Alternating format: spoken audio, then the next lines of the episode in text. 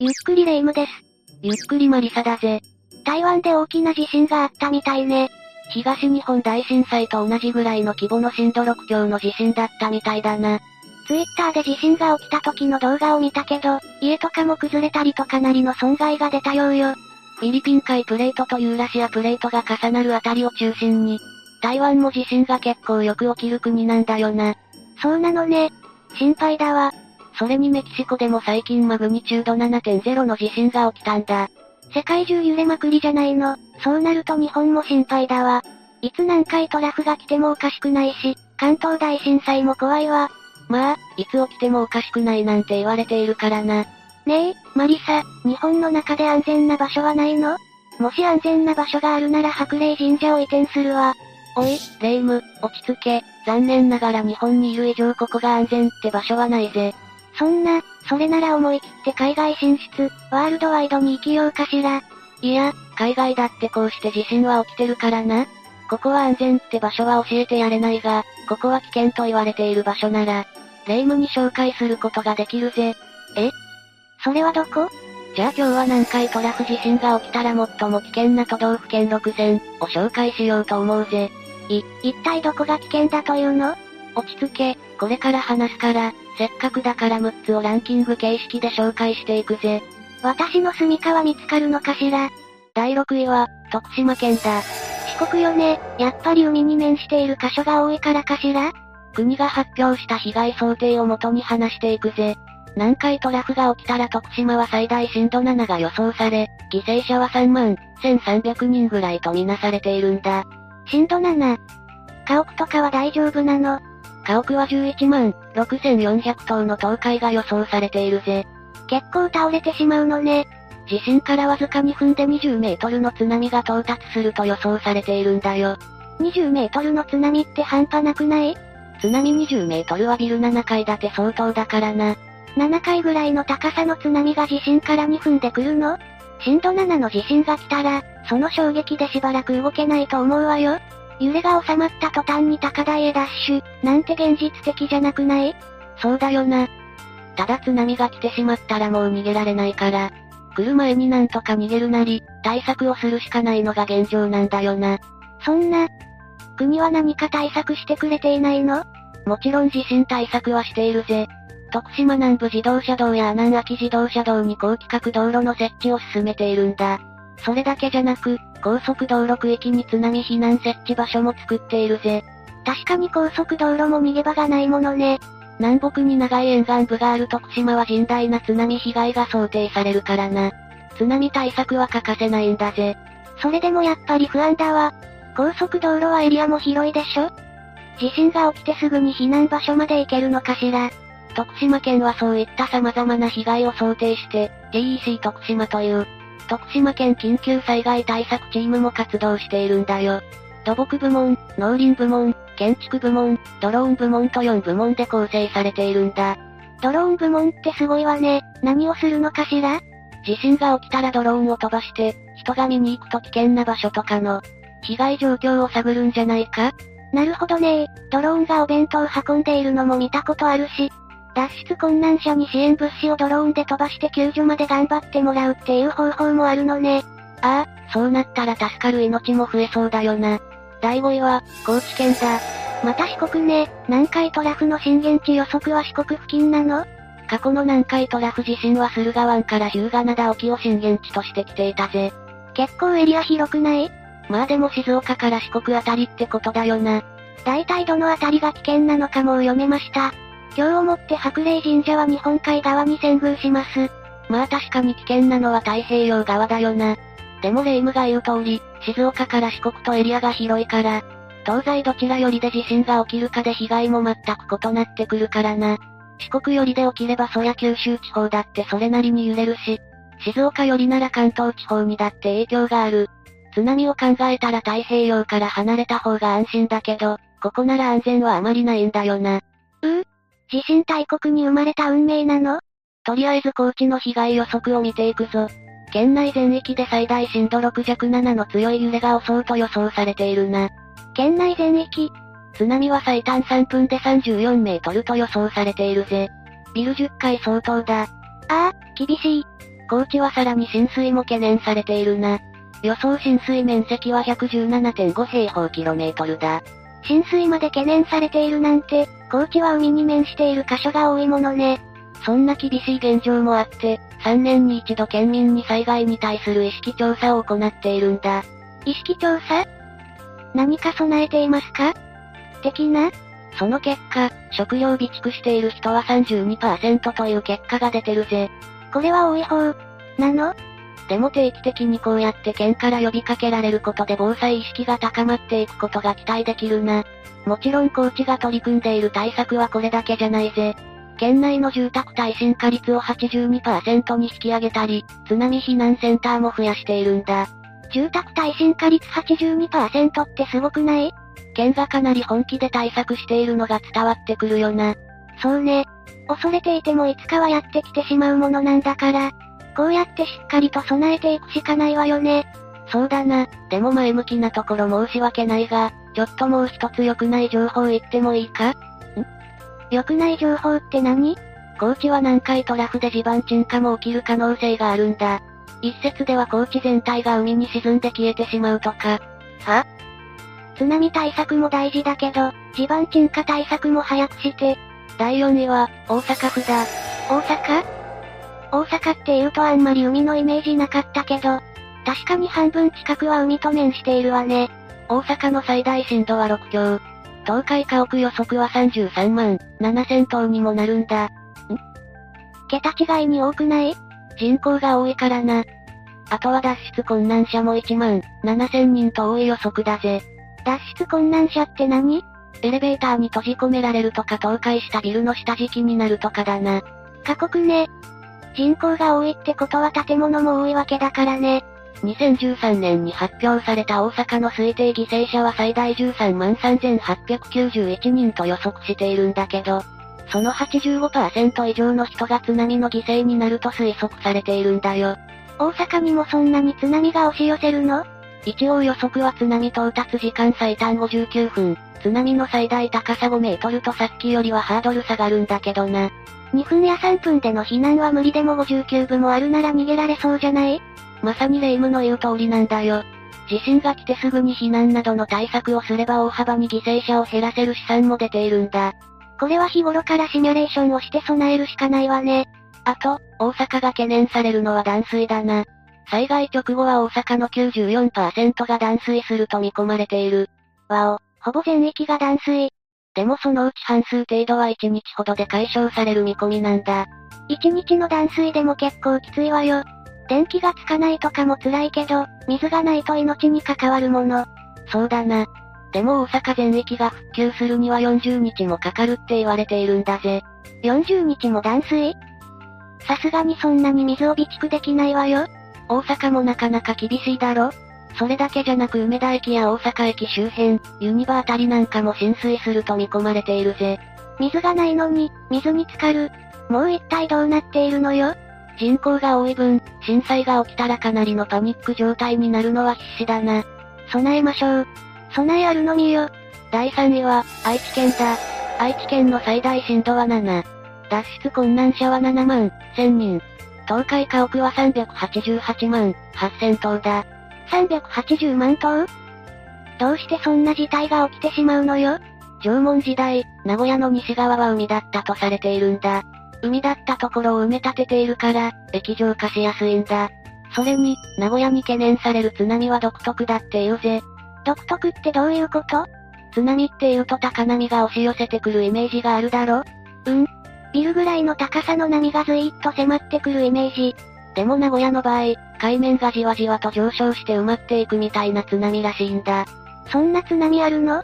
だから気づけば浸水状態で、波が引いていく時にさらわれるみたいな変則的なタイプみたいだ。そんな津波初めて聞いたわよ。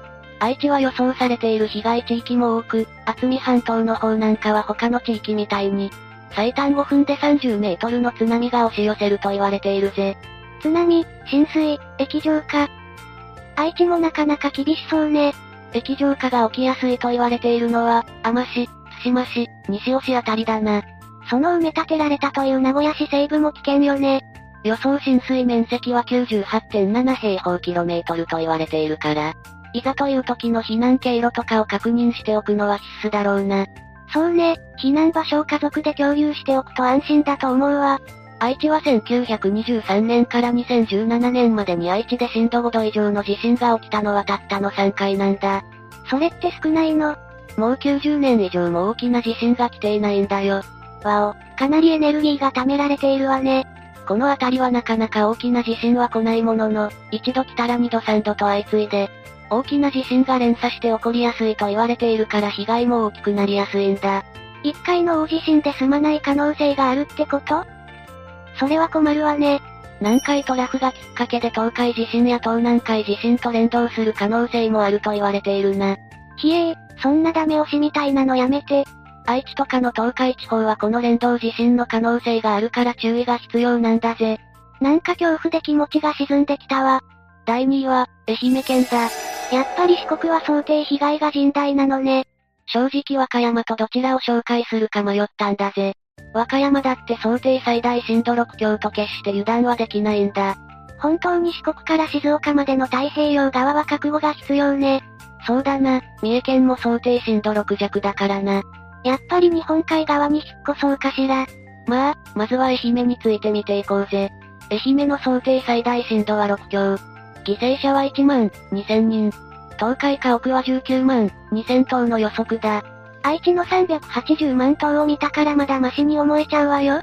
人口比が全然違うからな。どっちがマシとかないぜ。結論を言えばどっちも危ない、だ。そんな結論嫌いよ愛媛は県内で想定される被害や防災対策をまとめた DVD も作成している。あ、県民への意識改革ってやつね。そういうことだな。だってすごいんだぜ。愛媛県地震被害想定調査では、人的、物的被害などの推計や被害者軽減効果の試算もしているんだ。うんうん、対策を行う前と行った後の被害想定数値がわかるってことね。そうなんだ。なんとしっかりと対策をすれば被害に遭う人はわずか2439人程度まで減らせる見込みなんだ。1万人近くも犠牲者が減ってるじゃないの。すごいだろ地震が起きた時に正しい知識を持って県民が避難することと、県側が津波避難ビルというのを作っているんだ。津波発生の恐れがあったらそこに避難するということね。これも普段から意識してシミュレーションしていないとダメよね。なんでここまで愛媛県が全力で対策をとっているのかというと、県内には石油コンビナートなどの工場地帯や、伊方原子力発電所があるからなんだ。万一事故が起きたら大変なことになっちゃいそうね。だろ？愛媛みたいな小さな県で原発事故が起きたら、愛媛全域しばらく住めなくなる恐れがあるぜ。全域なんて困っちゃうわね。みんなが近寄れなかったら復興工事だってはかどらないだろうし、なんとしてでも防ごうと愛媛県は頑張ってるわけさ。愛媛って言ったら穏やかな気候なイメージなのにね。暖かくて雨があまり降らないお日様の県ってイメージじゃない？愛媛といえばポンジュースだもんな。ビタミンたっぷり。って感じの濃厚な味が好きよ。水道からポンジュースが出るなんて都市伝説もあったよな。それが本当なら夢の県すぎるわ。さすがに民家の水道からポンジュースが出るってのはただの噂だけど、郷土料理としてポンジュースでお米を炊くポンジュースご飯は実在するらしい。それ、美味しいの？びっくりするぐらいまずいらしい。それでもしれっと給食に出してくるらしいから、もはや愛媛としてのプライドだな。ご飯で炊かずに牛乳の代わりにポンジュースをそのまま出せば子供も喜ぶのにね。地震対策とともにポンジュース対策もお願いしたいところだな。最後、第1位は静岡県だ。うん、なんかいよいよ本丸って感じがするわ。地震に疎い私でも聞いたことあるわ。静岡は危険って。それじゃあ静岡が危険と言われるゆえんを見ていこう。霊夢が言うように静岡は南海トラフが起きたら最悪の被害が出るのでは？と言われているんだ。犠牲者数十万9千人。倒壊建物31万9千棟。110万人が1週間以上避難しなくちゃいけないと言われているぜ。110万人が1週間以上の避難生活？そんなに避難場所ってあるの？ただ静岡県民の地震への意識はめちゃくちゃ高いって評判だからな。揺れを少しでも感じたら全員が指示を受けなくても秒で机の下に潜り込めるぐらいの、かなり意識の高い災害対策教育が受けられているって噂だぜ。全員が秒で机の下に潜り込むってすごいわね。静岡県民は小さい時から地震に気をつけろと耳にタコができるレベルで聞かされ続けているらしい。その甲斐もあって小さな子でも素早く自主的に動けるらしいんだ。その話ちびまる子ちゃんでも読んだことがあるわ。静岡はもちろん津波の懸念もあって、浜松市南区は14.8メートル、室津は13.2メートルの津波が押し寄せ、静岡の大部分が浸水すると言われているんだ。そんなこと言われたら対策ガッチガチにするわね。特に問題視されているのが駿河湾から御前崎のあたりだ。ここは1854年に起きた安政東海地震を最後に大きな地震が来ていないんだよ。あらー、ここもかなりのエネルギーが溜まっているってことね。ねえ、静岡で大地震って言うとやっぱり頭をよぎるのが富士山の噴火なんだけど富士山噴火を誘発するんじゃ？と言われているよな。実際過去の南海トラフの後には富士山噴火が起きたようだしな。地震の復興もままならないところに富士山が噴火しちゃったらもう立ち直れないわよ。富士山が噴火したらどんな被害が想定されているの？噴火で溶岩流が出たら噴火から2時間弱で新東名高速道路まで押し寄せると言われているぜ。高温でドロドロに溶けたマグマが高速道路に流れ込んでくるってこと？想像しただけで怖いだろ？でも、それだけじゃなく、広域に被害をもたらすと、言われているのが公開なんだよ。富士山噴火で一番灰が落ちてくるとされているのは、噴火した静岡よりも、神奈川、東京、千葉といった関東圏の方が多い予測なんだぜ。噴火した静岡よりも関東圏の方が多いの？風で飛ばされるからじゃないか？それほど噴火の勢いが凄まじいってことね。そういうことだな。ものすごいエネルギーで噴火したことによって、真下ではなく遠くまで灰が飛ばされていくということだ。その灰が落ちたらどうなるの？健康被害はもちろんだし、物流、ライフラインまで影響があると言われているぜ。富士山の噴火って恐ろしいのね。ああ、そうなんだ。地震と富士山噴火。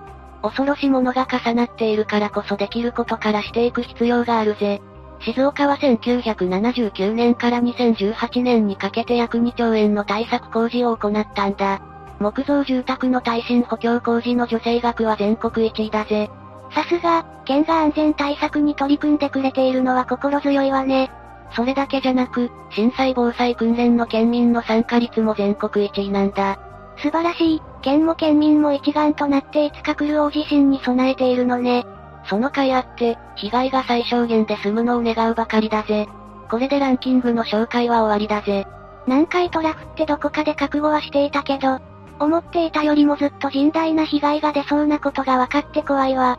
それでもいつかはやってきてしまうものだから、一人一人が日頃から対策をしておくことが大事だと思うぜ。対策って何をしたらいいの？家具を固定して倒れてこないようにしたり、保存食を備蓄しておくとかな。保存食ってまずかったりしない？最近は改良されて保存食だってすごく美味しくなってきてるんだぜ。それに缶詰とかの日持ちするものを常に備えておいて、賞味期限が近づいたら食べて新しいものを買うっていうローリングストック方式もあるぜ。私も乾パンを備蓄で買ってみたことがあるの。でも速攻でおやつとして食べちゃったわ。あるあるだよな。だけどそうやって非常食に日頃から慣れておくのも大切なんだぜ。そうなの？地震が起きた時って精神的に不安定になるだろ？そういった時に食べ慣れている味のものがあると安心できるらしいぜ。なるほどねとにかく備えて、いつ地震が来ても慌てないようにしておきたいところだな。そうね、白霊神社も耐震補強工事しなくちゃ。どこを補強するつもりなんだ？金の鉄骨で全体を支えようかと思うわ。かなりの費用になりそうだからクラファン募ろうかしら。本当に耐震効果あるのか不明だし、金閣寺みたいになるからやめろ。今回の話はここまでだぜ。最後までご視聴ありがとうございました。